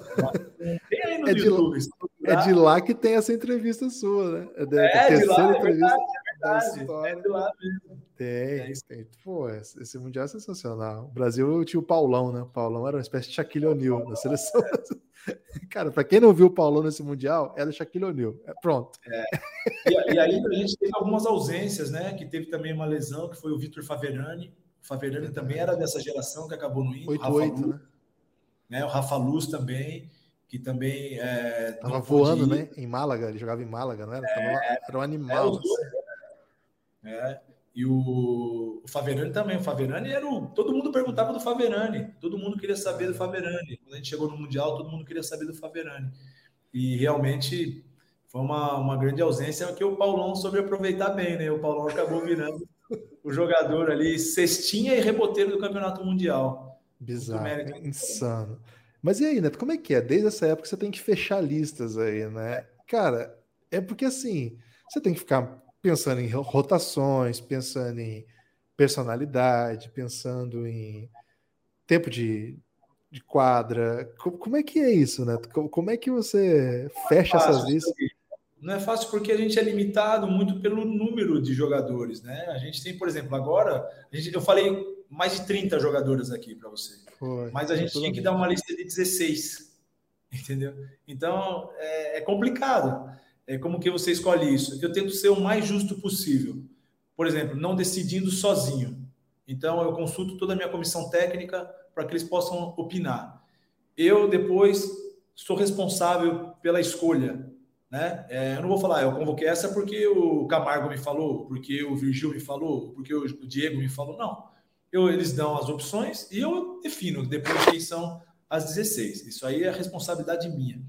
Então, é, eu tento fazer isso, ser o mais justo possível, de tentar colocar a jogadora, primeiro, claro, dentro da posição, o que mais precisamos, do perfil que nós queremos, para a maneira como nós jogamos, porque às vezes essa, tem algumas jogadoras que elas se destacam muito no time dela, mas que jogam de um jeito diferente que não é o jeito que a gente precisa que ela jogue na seleção. Então, ela não, talvez não esteja preparada para isso. É por isso que a gente convoca a jogadora para poder fazer uma etapa de treinamento e a gente vê se ela se adaptar à maneira como a gente quer jogar, como time, porque hoje, mais do que os nomes, é como o time joga.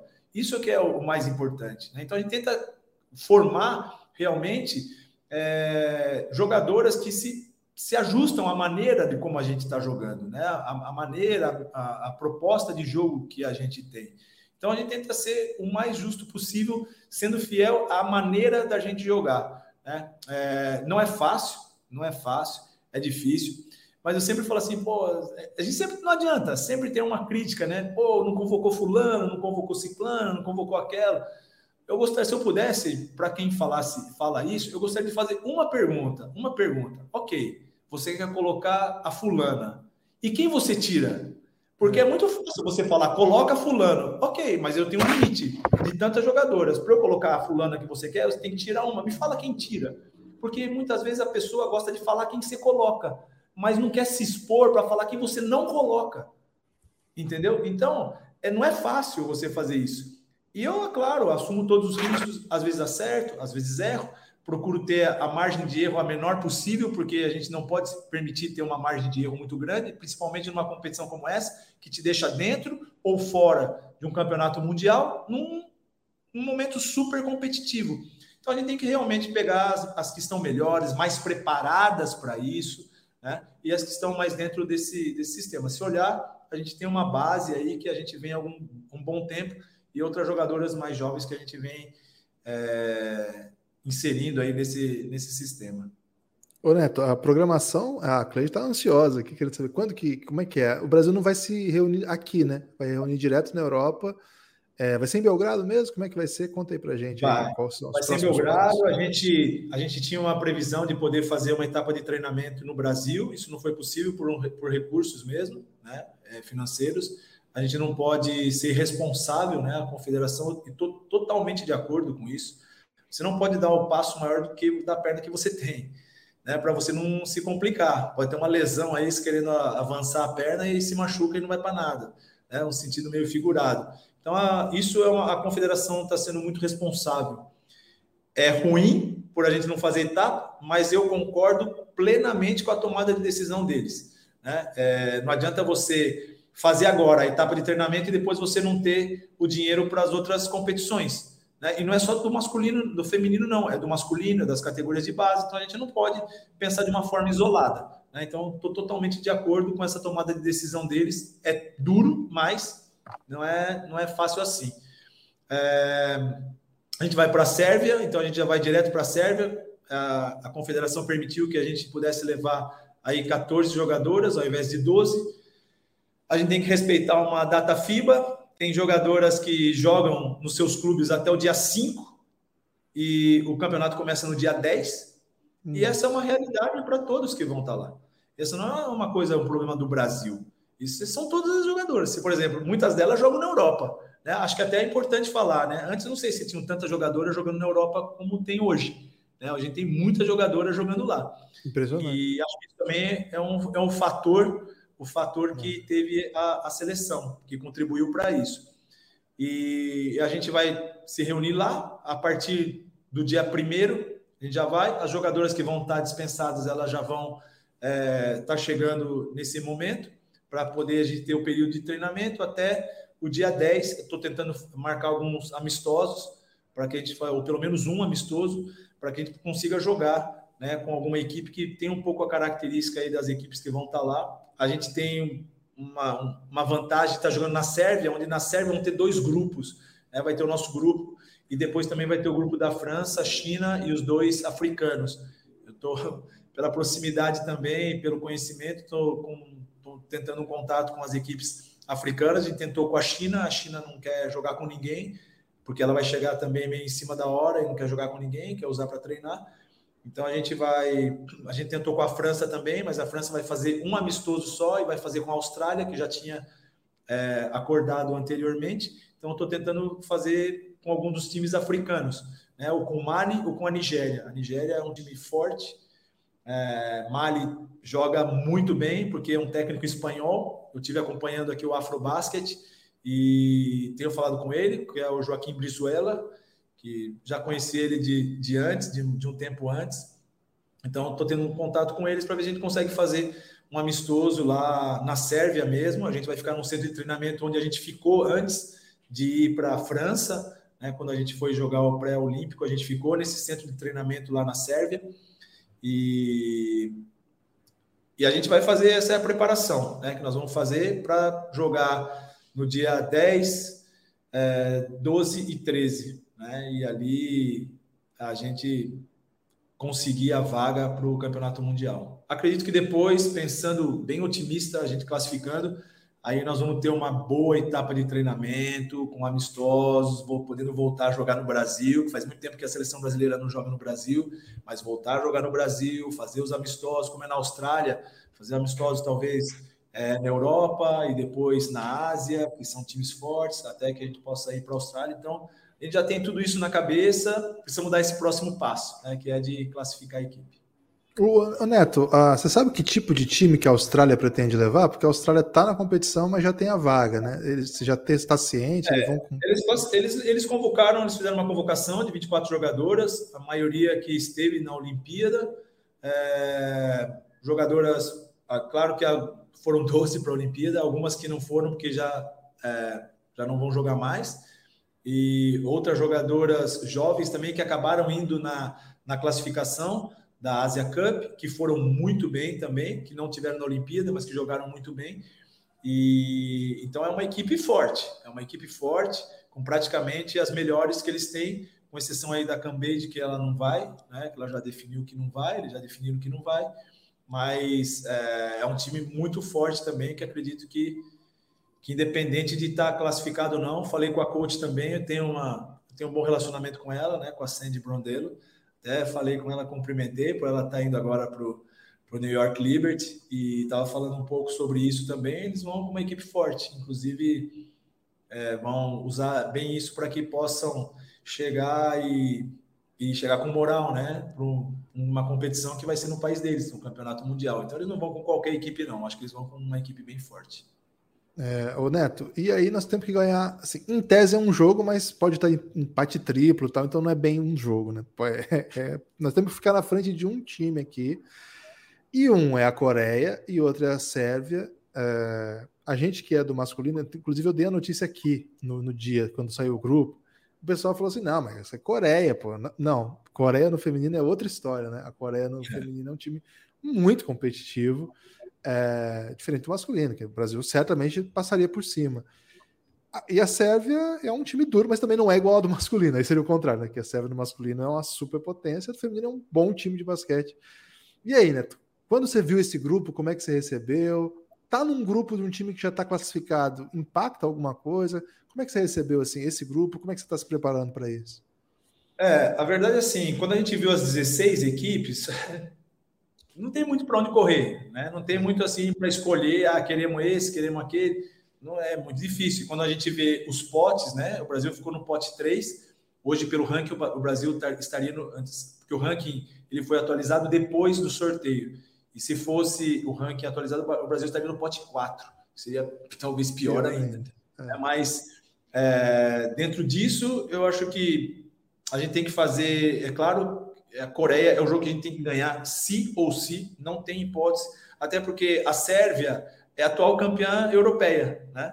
E, então é um, é um time muito forte. Nós jogamos com a Sérvia num amistoso preparatório lá para o pré-olímpico. É um time muito forte mesmo. que a gente sabe das dificuldades que é, um jogo que eles já estão jogando há muito tempo juntos com essa treinadora, já tiveram, foram medalha de, de bronze no Rio, agora também fizeram uma boa campanha é, na, na, na Olimpíada, foram campeãs europeias, então a gente sabe da dificuldade jogando como sede, né? Jogando como país sede. Então a gente sabe que é difícil. É o nosso terceiro jogo, seria o nosso último jogo. O que realmente a gente tem que estar atento é que a gente joga com a Austrália no primeiro jogo, né? E a gente depois joga com a Coreia. A gente ganhar só da Coreia, a gente tem que ver o que vai acontecer nesse último jogo entre Coreia e Austrália, né? Que não sabemos como que, que pode acontecer. Né? Talvez com a Austrália já classificada e a Coreia precisando ganhar. Então a gente tem que jogar, claro, colocar o foco total na Coreia, porque é um jogo que nós não podemos perder mas, claro, vamos jogar para ganhar, quem sabe? Porque a gente ganhando da Austrália, é o primeiro jogo, e ganhando da Coreia, a gente está classificado. Então a gente vai pensar jogo a jogo, mas sem dúvida nenhuma o foco principal que a gente vai colocar nosso foco mesmo é, é contra a Coreia. A gente tem estudado bastante o time delas. A gente tem uma talvez uma espiã aí, né, que conhece bem o basquete coreano, que é a Damiris, que jogou lá na Coreia. Ela conhece bem as jogadoras, a maneira como elas jogam, ela, como, é, e tem ajudado bastante a gente com algumas informações.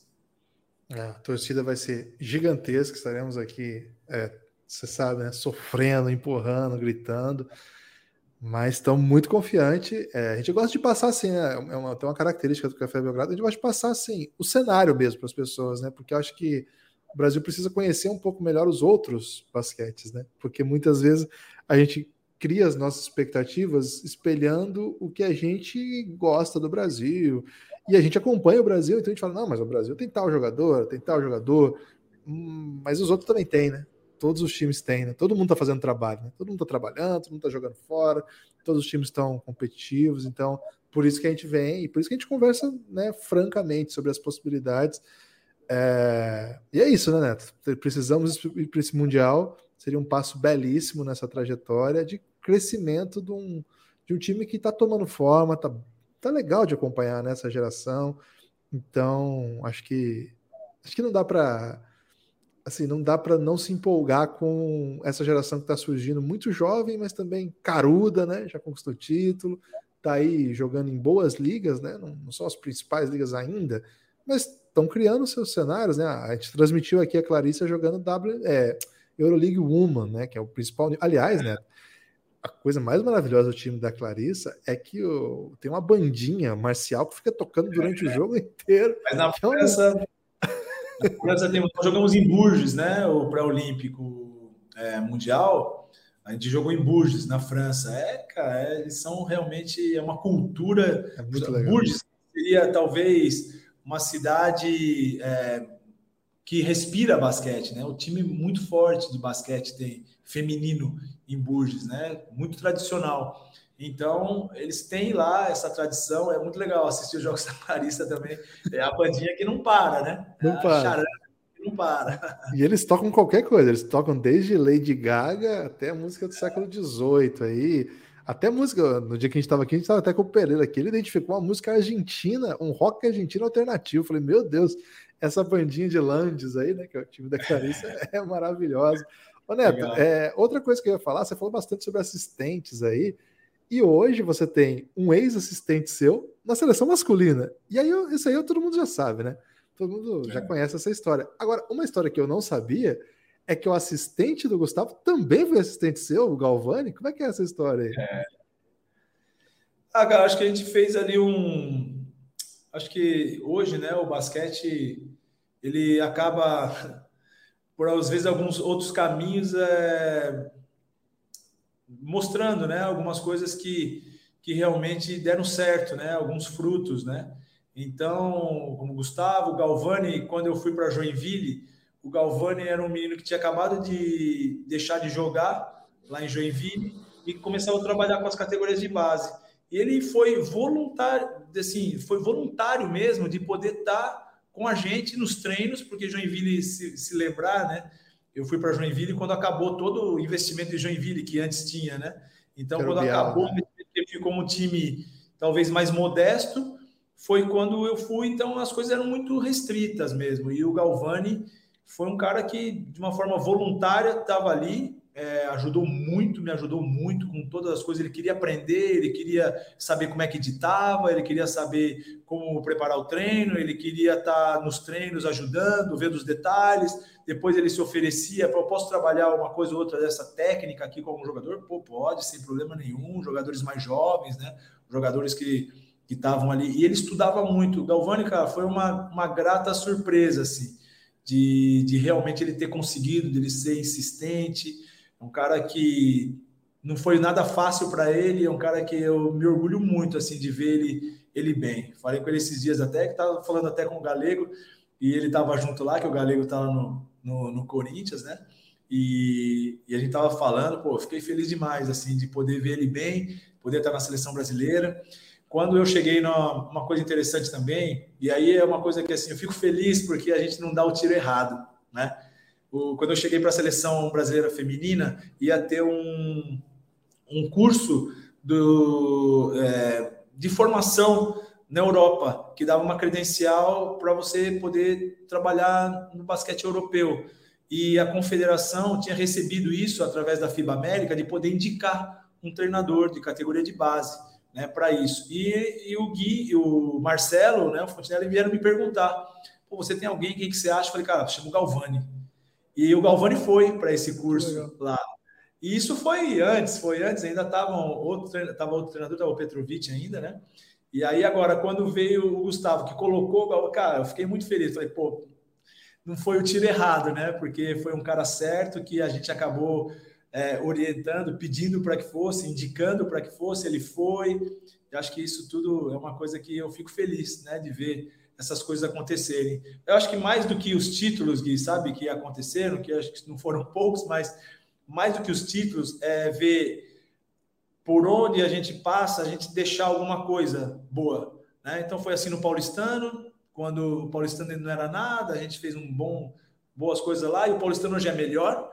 É, depois foi lá em Joinville, quando a gente também conseguiu resgatar um time que estava praticamente acabado depois foi na Ubra, depois é, é, foi é, no Flamengo, que também é, tinha muitos problemas né, de, de credibilidade, né, com várias coisas. Hoje se tornou ainda melhor, né? hoje o Flamengo é ainda melhor do que quando a gente estava, mas sempre fica alguma coisa, né? Na seleção brasileira, nas categorias de base.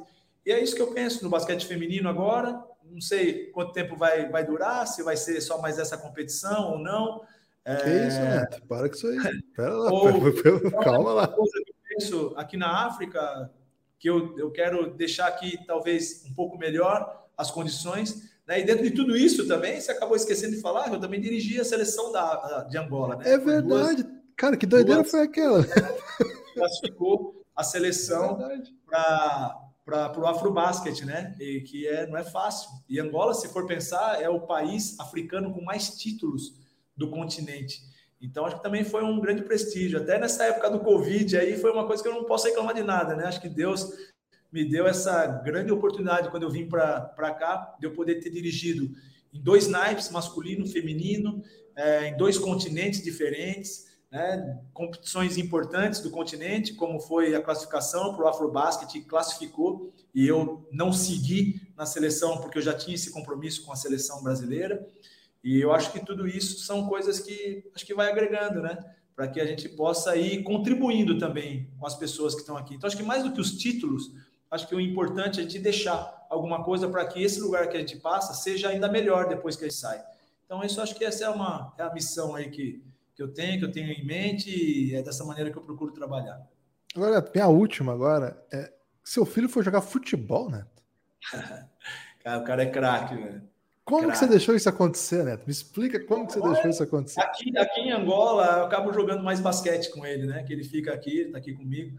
Então a gente acaba jogando mais basquete com ele, porque aqui é, também tem muitas restrições. Então a gente acaba no condomínio aqui, eu acabo indo jogar basquete com ele, estou ensinando ele a, a, jogar bem, mas o negócio dele é futebol, cara. E ele joga, ele joga bem.